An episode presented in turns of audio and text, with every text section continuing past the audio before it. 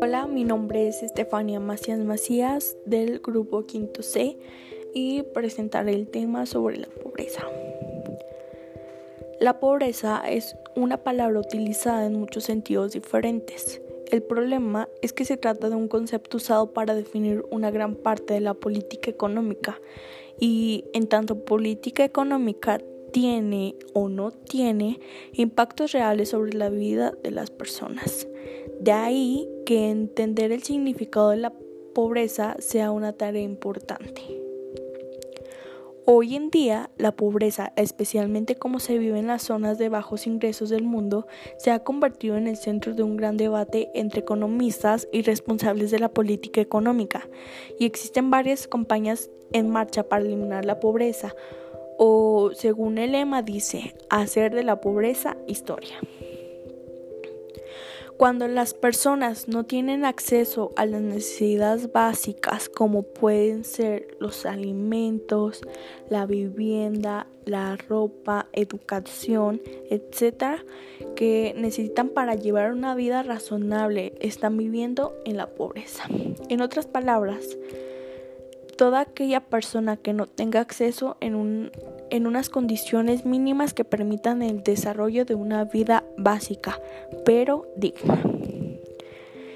Entre los tipos existentes de pobreza podemos distinguir una serie de tipos que tratan de medir diferentes situaciones y condiciones de pobreza. Una relación de tipo que tratan de desglosar dicha medición, facilitándola y permitiendo un mayor control.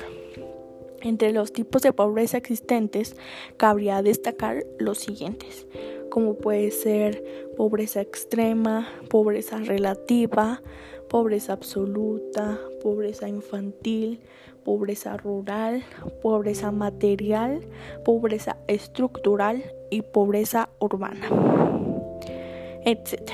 De esta forma, dicha relación muestra los principales tipos de pobreza existentes en el planeta. Las consecuencias de la pobreza. La pobreza es uno de los grandes males que puede presentar una economía, pues la pobreza tiene una serie de consecuencias en la sociedad, las cuales empeoran el nivel de vida de esta. En este sentido, entre las consecuencias que predominan destacar de la pobreza son las siguientes. Elevada mortalidad, escasos de desarrollo e innovación, violencia y delincuencia, esclavitud, escasos nivel de educativo, poco desarrollo humano, etc.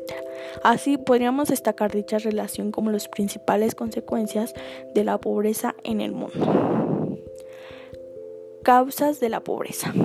Por otro lado, al igual que existe una consecuencia, también existen unas causas por las que se pueden originar la pobreza una serie de causas que acaban derivadas en un crecimiento de la pobreza del mundo. Entre estas causas cabría destacar las siguientes. Corrupción, enfermedades, epidemias y pandemias, que esto es muy importante, desigualdad, crecimiento de la población, guerras y conflictos armados, cambios climáticos, mal uso de la alimentación, mala distribución de la renta. En esta línea, tal y como refleja la pobreza, estas son algunas de las causas que la originan. Pasando a otro. Por ejemplo, en este caso que el país entero está pasando por crisis a razón de la pandemia por el COVID-19, se ha visto más afectada la población económicamente por obvias razones. Por último y, para finalizar, para poder combatir la pobreza pueden ser necesarios tener en cuenta estos puntos que serían los siguientes. Mejor acceso, mayor productividad, oportunidades de empleo digno, nivel básico de ingreso y protección social, instituciones más fuertes, personas empoderadas, igualdad de género, mejores políticas. Y tomando en cuenta todo esto que les dije, Mm, sería todo de mi parte y muchas gracias.